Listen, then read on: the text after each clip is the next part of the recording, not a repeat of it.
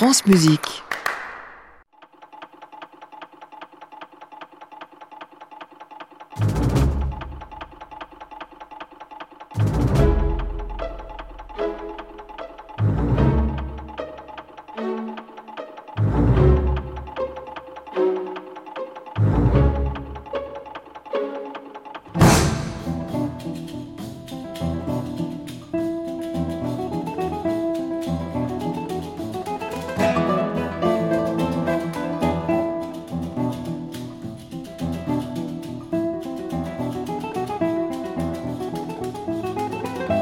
Manuel de Falla s'exile, c'est comme si vous y étiez.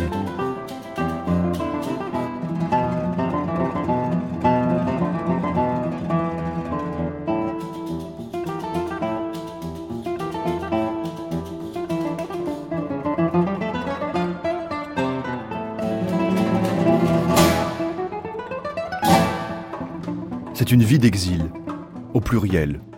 L'histoire d'un, deux, trois exils, peut-être même quatre, voire plus, si l'on tient compte de l'exil intérieur, des exils intérieurs qui furent ceux de Manuel de Falla. Ce futur grand d'Espagne voit le jour en novembre 1876 à Cadix. Grand d'Espagne? D'Andalousie plutôt. De cette Andalousie qui entra toute sa musique, avec sa terre aride, ses vers, avec le poème infini de ses lumières, Chez les Fayas, riche famille de négociants, on pratique la musique en amateur. Le petit Manuel se met au piano et à 15 ans compose ses premières œuvres.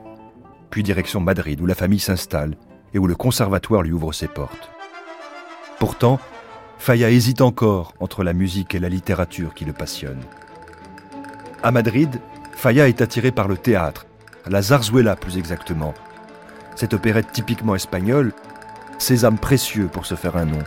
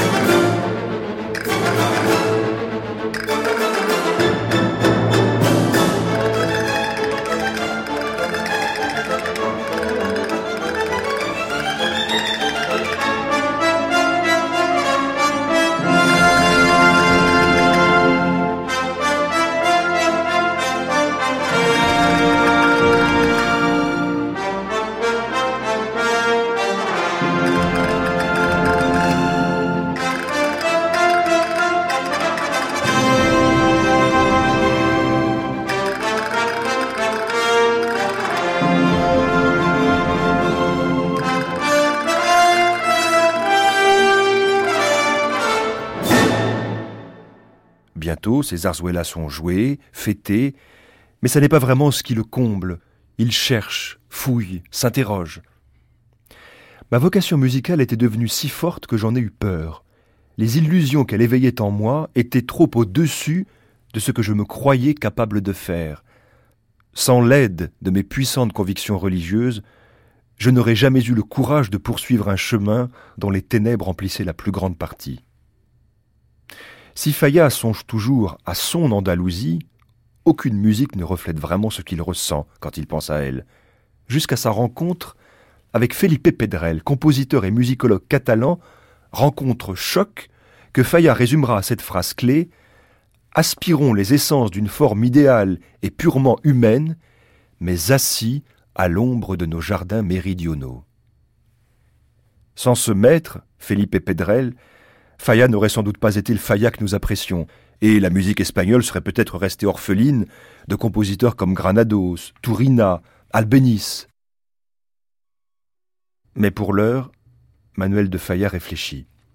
S'asseoir à l'ombre de nos jardins méridionaux. Oui, très bien, mais où? Et pourquoi pas dans la capitale musicale européenne? Pourquoi pas à Paris?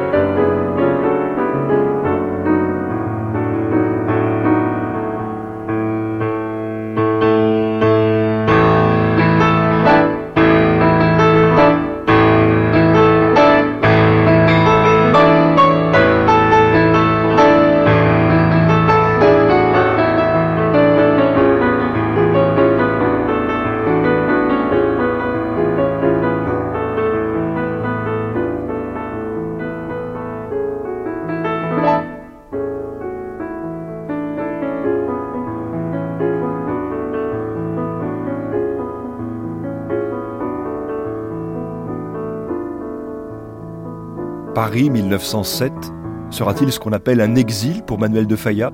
Oui et non. Est-ce un exil lorsqu'on arrive dans un pays dont les peintres, les écrivains, les compositeurs sont tellement imprégnés de culture espagnole? Car les compositeurs français chantent l'Espagne comme peu d'autres. Lalo a écrit une symphonie espagnole, Saint-Saëns un caprice andalou, Chabrier son fameux Espagna, et puis Debussy évoque une soirée dans Grenade. Ravel passe de l'heure à la rhapsodie espagnole. J'ai toujours aimé la musique française, dit Faya avec une sincérité désarmante. Pas moi, lui répond Debussy sans ciller. À Paris, il y a encore Maurice Ravel, Fauré, Massenet, Déodat Sévrac, Florent Schmidt, Paul Ducas, Reynaldo Hahn. Il y a aussi l'espagnol Ricardo Vignès, le russe Stravinsky. Tous sont à Paris, car Paris, oui, est la capitale musicale par excellence. Manuel de Falla est fasciné, lui, le petit Andalou, côtoyant ses compositeurs reconnus, qui l'acceptent parmi eux. Il faut dire que son opéra La vie d'Abreve lui sert de carte de visite.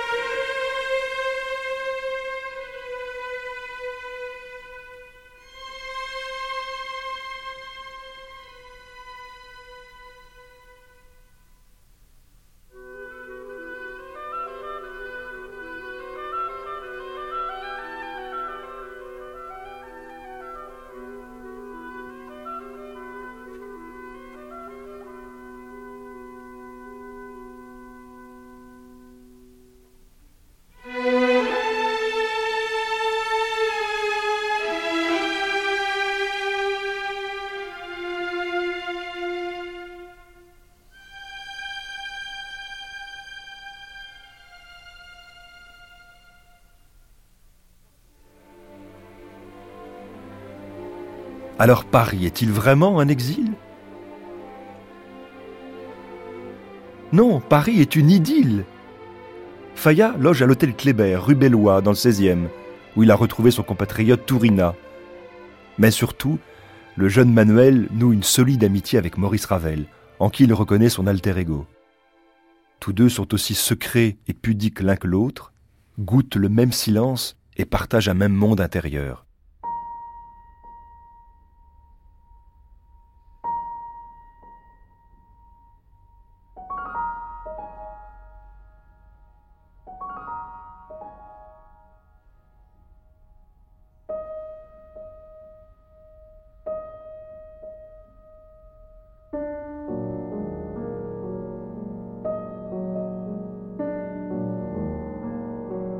De petite taille, avec son costume noir très usagé mais d'une netteté absolue, Manuel de Fayet avait l'air d'un moine, explique un proche. Durant le repas, parlant peu, souriant de temps en temps, il me dit sans aucun enthousiasme apparent sa préférence pour les compositeurs français sur les Allemands, surtout de Bussy. En sortant du restaurant, il distribua comme chaque jour aux oiseaux et aux merles tremblant de froid dans la neige les miettes de pain prises sur son propre repas. Alors, entouré des oiseaux qui sautillaient en pépiant, son visage, jusque-là impassible, s'éclaira d'un sourire irradiant une lumière ineffable. En ces instants, il exprimait la même douleur que reflètent certains saints peints par le divin Fra Angelico. Il me semblait que le poverino de Assisi, le pauvre d'Assise, revivait sous mes yeux. Mais en quelques années, ce saint allait se révéler un des plus grands compositeurs du monde.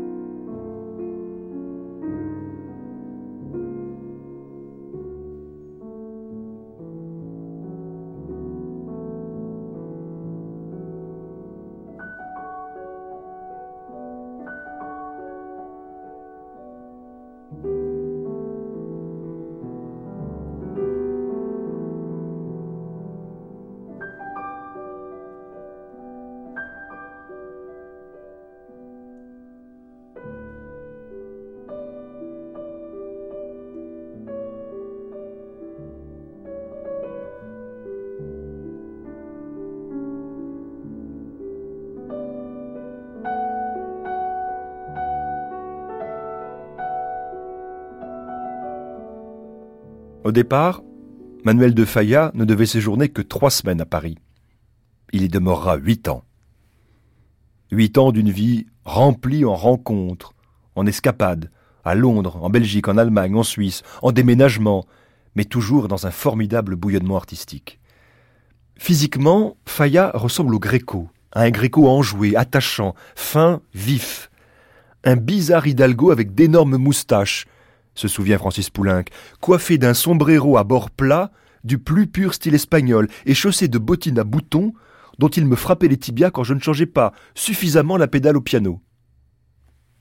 En 1911, à Paris toujours, Faya se mure dans le silence. Un premier exil intérieur Maladie Retraite Crise religieuse? Tout à la fois sûrement, car il est hospitalisé, frappé par la vérole.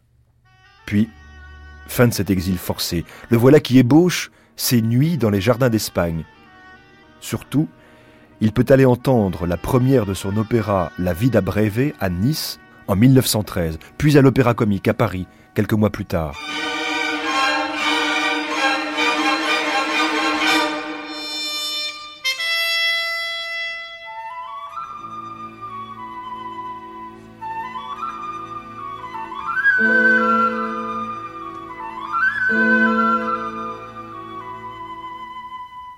1914, la guerre approche.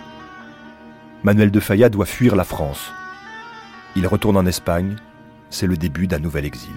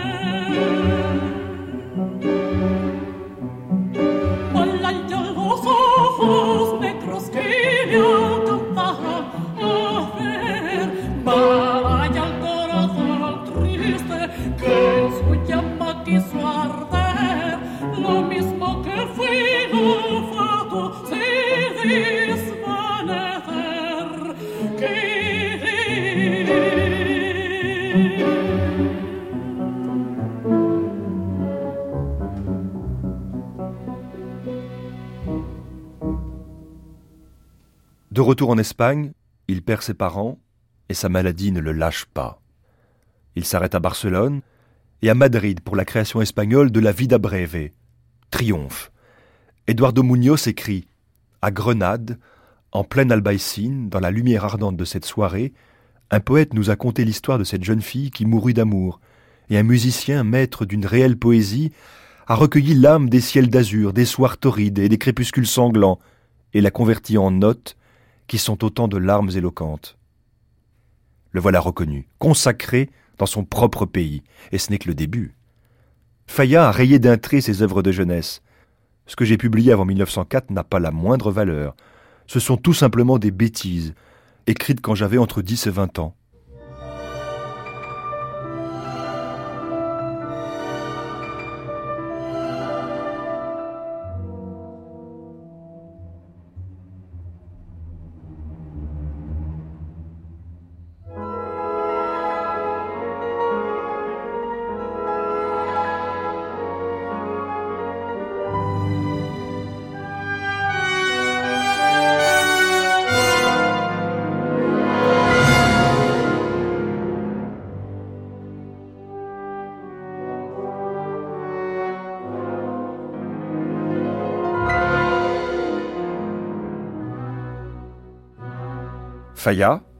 Qu'on appelle respectueusement Don Manuel, quitte Madrid. À l'automne 1914, il met pour la première fois les pieds à Grenade. Il y découvre le quartier gitan, avec ses habitations troglodytes, et il y reviendra deux ans plus tard en compagnie de Stravinsky et de Diaghilev. Cinq ans plus tard, ce sera la naissance du Tricorne à Londres, pour les ballets russes du même Diaghilev. Il compose L'amour sorcier, reprend ses chansons populaires espagnoles et livre enfin ses fameuses Nuits dans les jardins d'Espagne, créées triomphalement en 1916 à Madrid. C'est un triptyque pour piano et orchestre. Faya en parle comme d'impression symphonique. Le piano est brillant, éloquent, l'orchestre exubérant. C'est son œuvre la plus impressionniste. La nuit s'y déploie, le parfum s'élève, l'eau joue avec la lune, les sortilèges surgissent. Trois jardins, trois atmosphères, trois parfums d'Andalousie.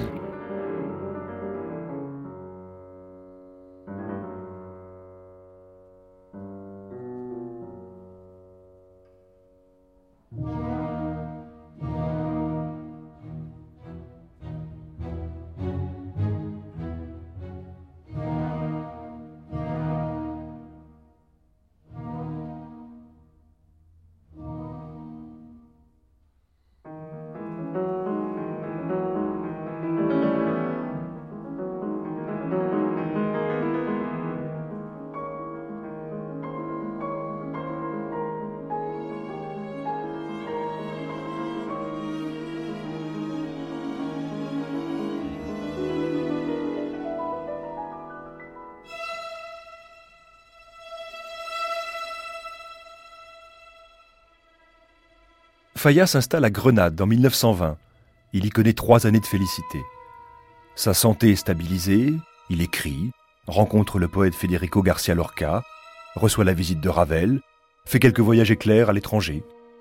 Sa maison est située tout en haut de l'Antequerula Alta, sur le flanc du Cerro del Sol qui porte l'Alhambra. La porte franchie, écrit Émile Villermoz, quelques marches vous conduisent à une cour ombragée et fleurie qui donne accès d'un côté à la maison d'habitation de proportions réduites mais heureuses, et de l'autre à une ravissante terrasse d'où l'on découvre un panorama merveilleux. L'immense plaine andalouse qui se déroule sous vos yeux jusqu'aux confins de l'horizon. Un jet d'eau retombe dans deux vasques superposés. De beaux arbres y font régner une fraîcheur délicieuse.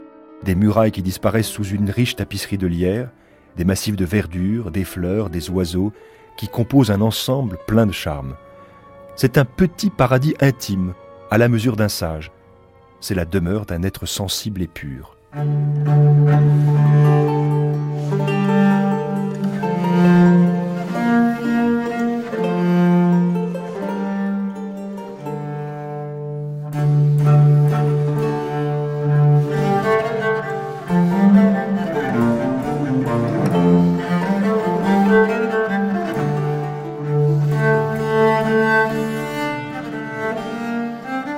Manuel est un sage, un être sensible et pur, que l'Espagne couvre d'honneur, qu'il refuse souvent, qui rend hommage à Debussy, à Paul Dukas, qui s'arrête sur un épisode de Don Quichotte de Cervantes, dont naîtront les tréteaux de Maître Pierre, qui se lance dans un projet fou qui ne le quittera plus jusqu'à sa mort, l'Atlantide. Et puis, et puis, nouvel exil.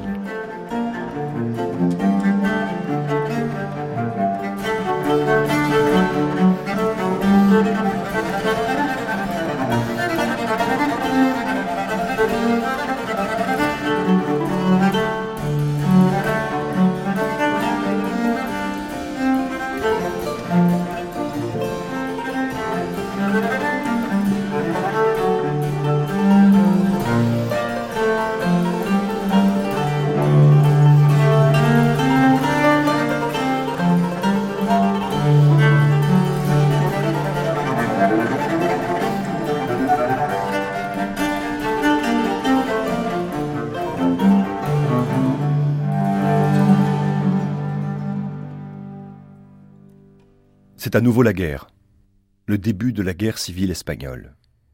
Et c'est un nouvel exil intérieur, la dépression, la maladie. Faya est terré chez lui, muet, incapable de prendre parti pour aucun des deux camps. L'assassinat de son ami Garcia Lorca par les milices fascistes l'éprouve profondément.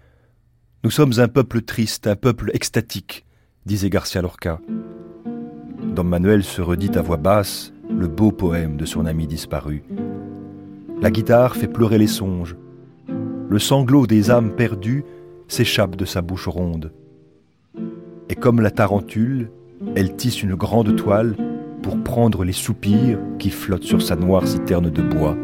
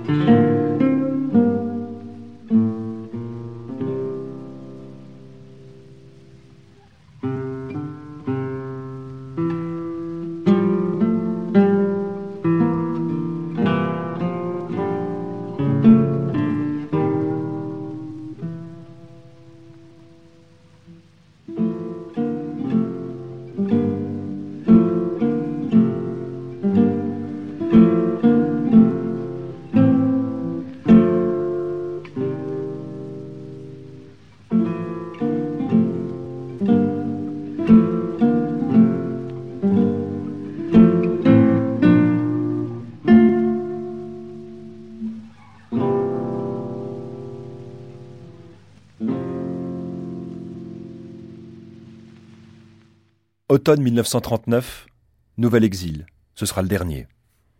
Fin de la guerre civile en Espagne, la dictature s'installe, les artistes fuient, traumatisés par les événements politiques. Don Manuel, 63 ans, est exsangue, sans inspiration. Comme si Dieu, croit-il, l'avait privé de son art. La maladie n'arrange rien. Le manque d'argent se fait sentir. Début octobre, il traverse Barcelone et embarque avec sa sœur sur le Neptunia, en route vers l'Argentine, partir, loin.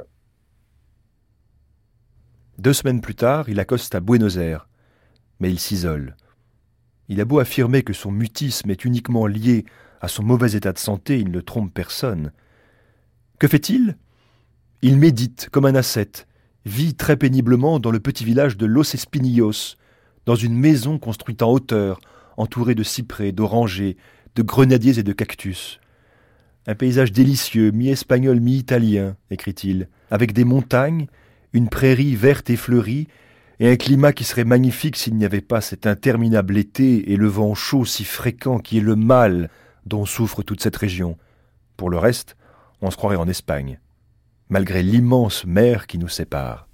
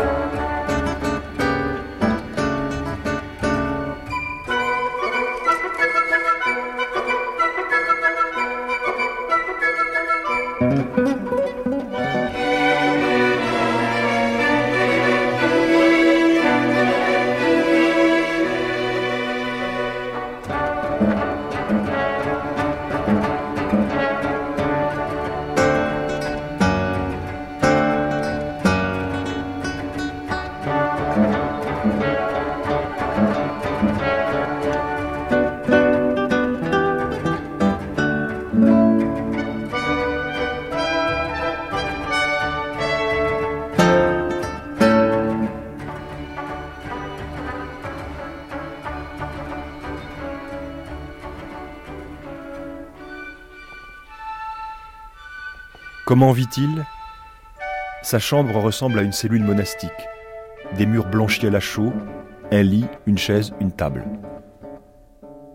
Faya est déjà de l'autre côté. Il doit penser que ses visiteurs sont tous fous. Il est dans sa solitude finale, observe un visiteur. Don Manuel dirige quelques concerts pour subvenir à ses besoins. Sa détresse financière est réelle. Il reprend sa partition de l'Atlantide, répond à quelques commandes, mais l'esprit, le cœur et le corps n'y sont plus. Sa servante le retrouve mort sur son lit le 14 novembre 1946. Des funérailles grandioses sont organisées en Argentine. Quelques mois plus tard, au terme d'une autre grande cérémonie, sa dépouille est transportée dans la crypte de la cathédrale de Cadix.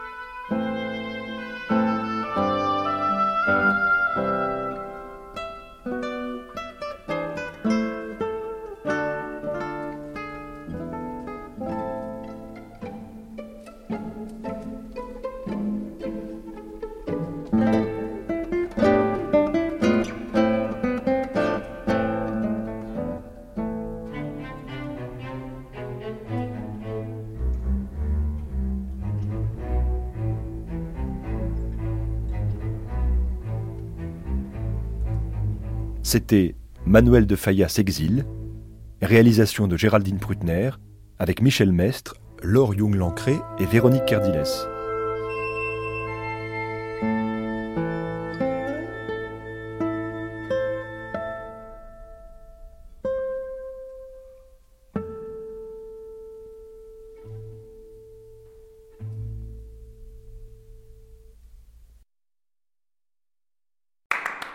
Réécouter sur francemusique.fr.